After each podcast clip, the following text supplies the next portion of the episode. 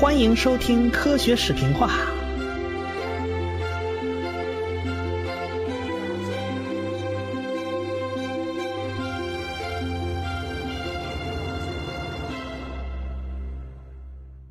我们都知道啊，哈勃发现了宇宙在膨胀的那个直接证据，就是被哈勃发现的，那就是在大尺度上，所有天体都在远离我们。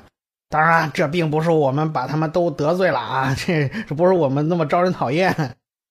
天体远离的速度跟距离是成正比的，离得越远，跑得越快。这个距离和速度的比值就是所谓哈勃常数。那之所以称为常数呢？那就是因为不变化嘛，所以叫常数。但是我要说，但是啊，这个哈勃常数真的不变吗？不是的。首先，在宇宙大爆炸的初始阶段，有过暴胀阶段，那一刻那种膨胀速度大的吓人呐，那那远远超过光速了。然后呢，过了这个阶段以后，那膨胀速度就降下来了。大约六十亿年前呢，这暗能量压倒了引力啊，我们的宇宙就开始加速膨胀了。在这个过程里面，膨胀速度显然是有变化的。换句话说，哈勃常数是变化过的，因此哈勃常数不是一个常数。我们现在可视宇宙的大小呢，就是当前哈勃常数的倒数。哎，再远的区域呢，我们就看不到了。假如在这个我们的视视边界的边缘上，啊，那那星系的退行速度就等于光速了，那发出来的光那永远走不到我们眼里，当然我们也就没法看见了。但是啊，我要说但是，既然哈勃参数那不能叫做常数啊，它是不恒定的，那只能叫参数。如果将来哈勃参数变小了，哎，那么原本在视野之外的天体。很可能又被刮进了我们的视野范围之内，因为我们的可视宇宙范围大小是会发生变化的。啊，原来不在可视范围之内，有将来有可能就进了可视范围之内了。所以现在看不见的天体，哎，未必将来看不见。哎，这是有关宇宙大爆炸的一个很常见的问题。啊，当然也有很多人会问到啊。我们宇宙是不是只有一百三十八亿光年大小啊？因为按光最快嘛，最快，你你你光速不是极限嘛？这一百三十八亿年的年龄啊，那光最跑最快最快也就跑一百三十八亿年，是不是？其实我们的可视宇宙范围是远远大于一百三十八亿光年，一百三十八亿年是宇宙年龄，因为宇宙经历过非常快的膨胀时期。哎，它自身的膨胀速度是不受光速限制，因此我们现在的可视范围是远远超过了一百三十八亿光年，大概在四百亿光年的可视半径。只不过呢，这么远的地方发出来的光就太弱太弱了，就必须借助长时间的曝光才能看到那些最微弱的影像。哎，著名的哈勃望远镜啊，就搞过好几次深空场拍摄，它最长的那个连续曝光五十多天啊，极深场拍摄。那就拍到了一大堆的星系，这些星系都很遥远。我们看到的可见光部分呢，其实就是这些星系原本的紫外光部分，经过红移啊，红移太大了，移到我们现在的可见光部分，我们被我们眼睛能看到。其中有一个非常非常暗淡的小红点儿，这是我们看到的最遥远的星系了，离开我们大概有三百一十五亿光年。这个红点非常非常孤单，因为它的年龄啊太大了。跟它年龄相仿的星系很少很少，在大爆炸之后四点八亿年，它就形成了。像它这个年代的这个星系就非常非常少。那个时候宇宙呢还在草创阶段啊。等到了六点五亿年的年龄的时候，哎，那星系一下就多起来了。科学家们一数一划了啊，还有几十个，好像六十几个。显然就在四点八亿年到六点五亿年之间，呼啦超一大堆的星系就形成了。当然啦，最远的我们能接收到的电磁波，那就是微波背景辐射了。那是宇宙大爆炸以后三十八万年那会儿产生的。那时候温度刚刚下降到了光子能够自由穿行的时代，宇宙里面的第一缕光啊，就能非常畅快的飞奔了。在这以前嘛，全是障碍物，跑都跑不开。再早的光线我们就看不到了。因此呢，微波背景辐射。就是一个非常非常重要的东西，也是一个非常值得挖掘的富矿。哈勃看到的那个望远镜啊，看到的遥远的天体都是伴随着巨大的红移。那开始，哈勃认为这些红移应该是多普勒效应造成的。到现在为止，很多科普书籍还是这么描述的。还不少科普就介绍宇宙大爆炸的纪录片，还会用声音的多普勒效应给你做个演示啊。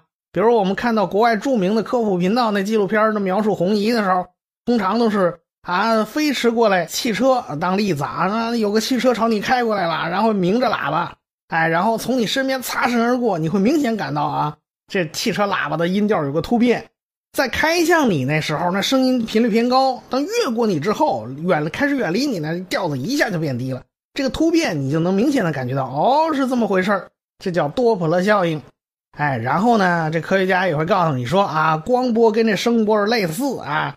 这星球如果向你飞来的时候呢，光波频率也会升高；当远离你的时候呢，频率就降低了。我们的确看到有不少天体是有这种现象的。我们发现太阳系外行星啊，也可以靠这种办法。哎，比如说有个恒星啊，它前后在移动啊，前后在晃啊。那前移后移，我们怎么来发现呢？它左右我们还好看啊，前后我就不好不不好看了。怎么办？就靠这个，哎，就靠这个多普勒效应。它前移的时候，哎，它频率会升高；那后移的时候，频率会降低。哎，这个这个光波一会儿要朝子端移动，一会儿朝红端移动，我们就发现了。这东西啊，它是在晃，但是大尺度上的宇宙红移，它并不是多普勒效应。哎，我们看过全套的哈勃红移的计算过程啊，用广义相对论进行计算的，光波的拉长因子就是宇宙的尺度因子。宇宙这个尺度不变，那么光波的波长在飞的过程中它也不变。宇宙在膨胀，那么波长就会被拉长，这跟方向毫无关系。随便哪个方向的光线都是一样的，因为宇宙的尺度因子跟时间是有关系的。随着时间流逝啊，宇宙尺度就越来越大。我们发现的宇宙膨胀就是这样吗？那宇宇宙学红移也是这样啊。那光子哎，从那个星球发出来的时候，那那一刻光波其实没变长啊，它一边朝我们飞，随着时间啊，一边被拉长，因为宇宙在渐渐膨胀啊。等它飞到我们眼睛里被我们看到了，哎，这频率就已经降到位了。那如果是多普勒效应，那就不是这样的。假设发生的是多普勒效应，哎，那天体真的在哦飞奔的远离我们，那么这光子离开那个星球那一刻，那波长就已经一步到位降下来了。而在跑的过程中，它是不降的，它是不变化的。哎。这一点呢，我们也能够体会到，这宇宙膨胀的过程，并不是那些天体真的在跑，而是我们彼此之间的空间尺度在增长。换句话说，就是我们之间那个空间呐，在咕嘟咕嘟的都冒出来了，从彼此之间涌现出来。那么有什么观测证据吗？有的，有个观测类星体常见的现象，哎，这类星体比较常见，比其他天体不太容易见到，叫做莱曼森林。也叫莱曼线丛凹，在类星体的光谱里面辨识一下，你能发现好多组氢的吸收线，而且都不是在同光谱同一个位置啊，这是怎么回事呢？一般来讲是这么解释的：这个类星体的光在飞向我们的过过程中啊，遇到好几片冷暗的氢气云，这氢气云自己又不发光，我们没法直接看的，但是它们会在。类星体发出的光线上留下吸收光谱，因为类星体够亮啊，能看清楚，而且够远呢。够远的距离，中间碰上有几个人插队，这概率就比较大。如果离得近呢，可能碰上有人插队，这概率就很小了。那么好，光在飞向我们的过程中，一边飞，频率一边就在下降。那么类星体自己的谱线就开始向红端移动了。这时候，哎呀啊，半道遇上一片氢气云。然后这片氢气云就在这个光谱上留下了吸收谱线，那么这道吸收谱线跟类星体原本的那个氢吸氢的谱线就不在同一个位置上。那好，继续光继续往前飞，光波继续被拉长，因为宇宙还在膨胀，不断的膨胀嘛，它波长就在不断的拉长。啊，又碰到第二片氢气云，然后呢，再次出现了同样的过程啊，又被吸收了谱线啊，这这这前两这两道两次吸收那个。谱线都不是刻在同一个地方，反正等光飞到我们眼睛里头，被我们探测到，我们一看，好家伙，氢的吸收谱线有一大堆，那你数一数，就能够算出来，路上遇到几波插队的啊！而且呢，你看看这个移动了多少啊，还能猜出他们大概在多远的距离上。这一大串的吸收谱线呢，就被称为莱曼阿尔法线丛，也叫阿尔法森林。假如啊，这哈哈勃红移就是这宇宙学红移啊，是多普勒效应，而不是被宇宙膨胀拉长的，那么光波飞离天体的时候，频率就一步降到位了，在飞行过程中频率永远不变。那么碰上第一次插队的谱线在吸收在这个地方，第二次插队又吸收在这个地方，它分不开，它全部吸所有的线都刻在同一个地方了。那现在显然不是这么回事儿，所以。这就要澄清一个概念：宇宙级别的大尺度红移不是多普勒效应，那是因为宇宙在膨胀，逐步把光波拉长的。无论是从广义相对论的计算上，还是天文的实际观测上，都表明了这一点。但是还有一种情况啊，也会使天体看起来发红，那叫星际消光。而宇宙空间弥漫的气体啊和微粒啊，使得光线被散射。哎，紫光波长最短呢，它碰到的障碍物啊，对光波来讲就已经很大了，它很容易就被散射。那我因为红光波长很大嘛，那些小的障碍物啊、气体啊、尘埃啊，对它来讲不是个事儿，它直接就能绕过去，因此吸收最少。我们看见日出啊、日落时候那种昏黄的光线，那就是由大气的消光引起的。宇宙间虽然气体密度非常低，宇宙间几乎是高真空嘛，那架不都大尺度啊，那距离实在太远了。你这个划了起来，这个这个微粒啊，这是尘埃啊，这是气体分子啊，还是还是有不少啊。所以很多天体的真实颜色呢，你就必须把这消光的那个成分给考虑进去。但是这个发红跟红移那发红的不是一回事啊，这光谱没有移动，仅仅是。哎，光线里面蓝光部分弱了，那红光部分呃不怎么减弱，哎，就把这个考虑上，就会出现这个问题。所以这不是红移，这是只是个颜颜色看起来发红。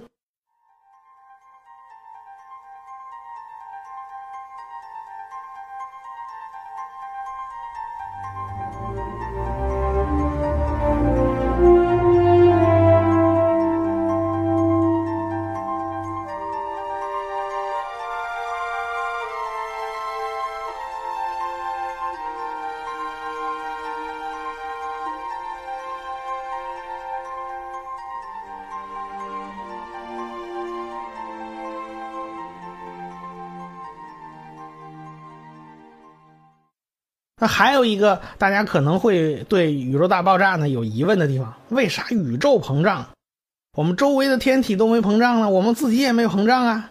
假如大家一起啊等比例膨胀，我们应该是没法察觉才对啊。那的确如此啊。假如大家都等比例膨胀嘛，等于没胀啊。那首先要理解一下那个哈勃常数啊，就是说距离跟远离我们的速度是成正比的，就膨胀速度吗？我们人和人之间这点小距离啊，在宇宙大尺度面前，那是可以忽略不计的。那你算算看呢？这两个人之间这点远离速度啊，这小的几乎就是零嘛。那小的就没法计算，而且远离的速度如此之小，就膨胀速度如此之小，那很轻松就被其他的力给打败了。比如说万有引力，那轻轻松松就把这事搞定了。比如电磁力，我们身体结构什么，你所有的这些东西基本上都是电磁力管控吧。那根本就不会受影响啊！引力虽然很很弱小，它也能够轻松掌控，起码在星系团的尺度之内，它不是膨胀的，对吧？我们的银河系跟仙女座星系互相吸引，还在互相靠近呢。那在二百万光年的这个尺度之内，那引力还是占了占了决定性作用嘛？膨胀效应显示不出来嘛？在更大尺度内，星系团以上更遥远的尺度内，哎，这是能看出来膨胀的。所以它这个作用其实非常非常弱，微弱，轻轻松松就被引力啊、什么电磁力啊全部给打败了。哎，所以我们这儿是我们自身细胞之间啊什么，我们是完全感觉不出来这个宇宙在膨胀的。这以以上几个就是常见问题啊。就比如说什么那个宇宙学的红移到底是多普勒效应还是被宇宙膨胀给拉长的，很多人就是搞不清楚啊。还有就是很多人就会问，那为什么我们自己没有膨胀？哎，这这也是个问题，也有很多人会问。哎，包括很多科普书籍啊，也是差不多类似情况。哎，他们也没搞得太清楚。其实这也并不奇怪啊，毕竟宇宙大爆炸还有很多谜团没有解开啊，而且这东西理解起来也比毕竟是比较深奥。现在一般的都是从微波背景辐射里面挖掘信息啊。那最近啊，那欧洲人发了普朗克探测器啊，就是为了仔细的检测这个微波背景辐射里面的微小起伏啊。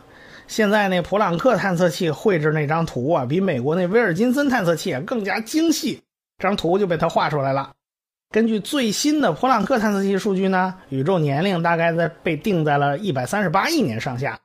比原来估计的大了一亿年啊！这其实还是在误差范围之内嘛，正负百分之二范围之内嘛，稍稍大了一点也也不出圈这暗能量的数量呢，稍稍有点下降，大概呢不到七成，哎，百分之六十八点三。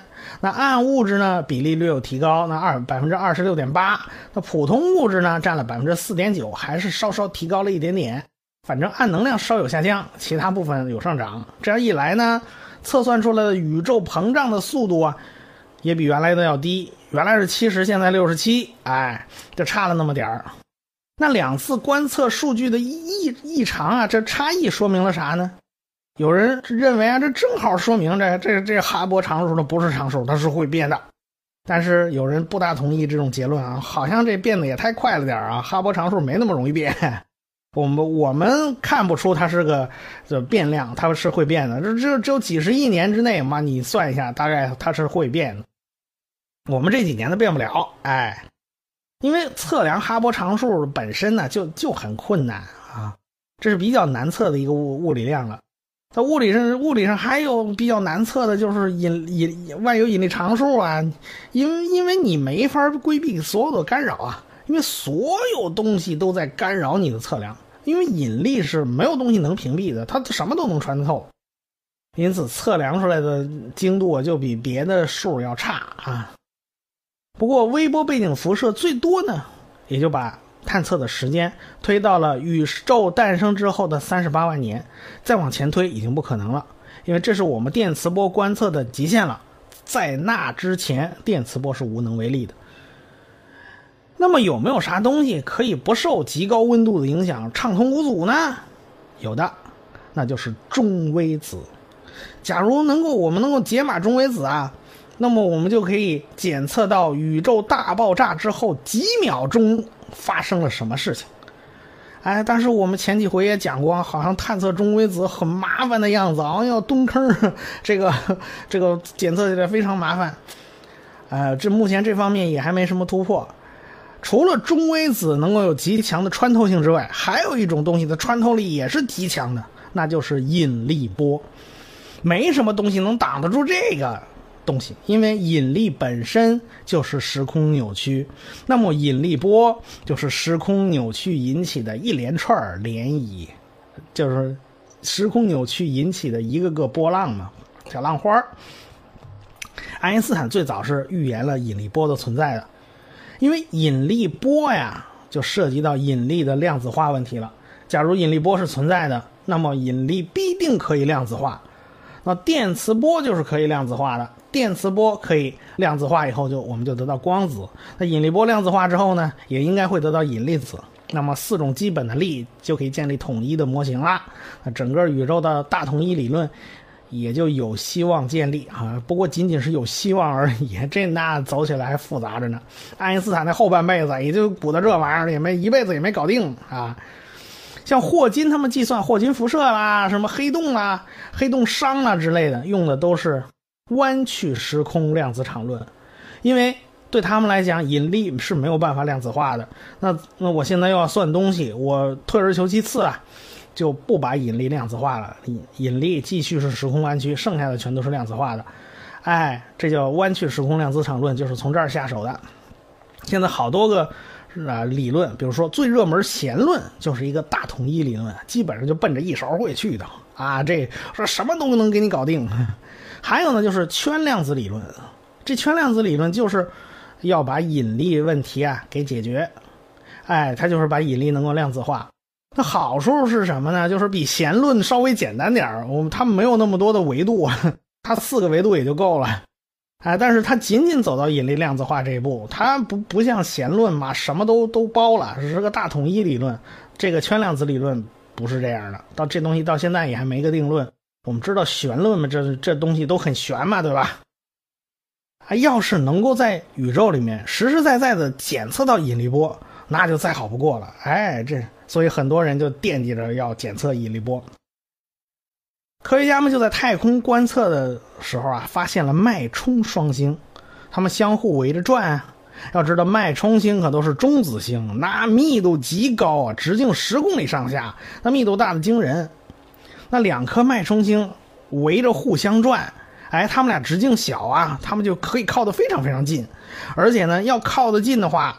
会引力就会很强哦，要想互相不撞上，那必须转得非常非常快，哎，所以脉冲双星会转得非常快，哎，那么按照引力波理论啊，这两个转得这么快又靠得这么近，应该有引力波能辐射出来，所以呢，他们两个互相围着转的能量啊。就有损失，这么来算的话呢，他们两个转的就应该越来越慢。随着越来越慢呢，他们两个就会靠得越来越近，最后就会撞到一起。哎，目前检测下来，脉冲双星的变化规律啊，跟引力波的这个理论符合的很不错。就是说，嗯，我们脉冲双星假如一直在转的话，它会不断的辐射出引力能量，然后呢，它的自己的。这旋转的那个能量就会减少，然后他们这两个就会慢慢慢慢的，哎，越靠越近，越靠越近。这个规律，我们用引力波去一算，哎，符合的非常好。这是一个重要的旁证，但这不是直接的证据。要是能直接观测引力波的话，那就太好了。因此，很多国家那好多实验室都想检测引力波，但是这么多年了，基本上啥都没测到。到底是灵敏度不够呢，还是其他啥原因呢？或者是这引力波根本就不存在，那爱因斯坦算错了，还是这个什么原因？那可麻烦了，那理论物理界可又又出又出大事了。那这引力波到底怎么检测呢？哎，其实说复杂也复杂，说简单也简单，这只是个简单的几何学问题，咱们下回再说。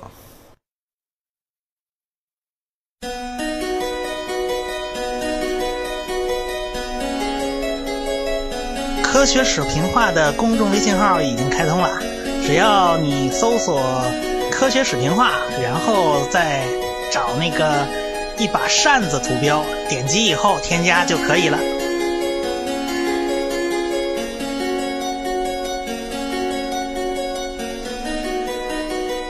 感谢大家的支持与关注。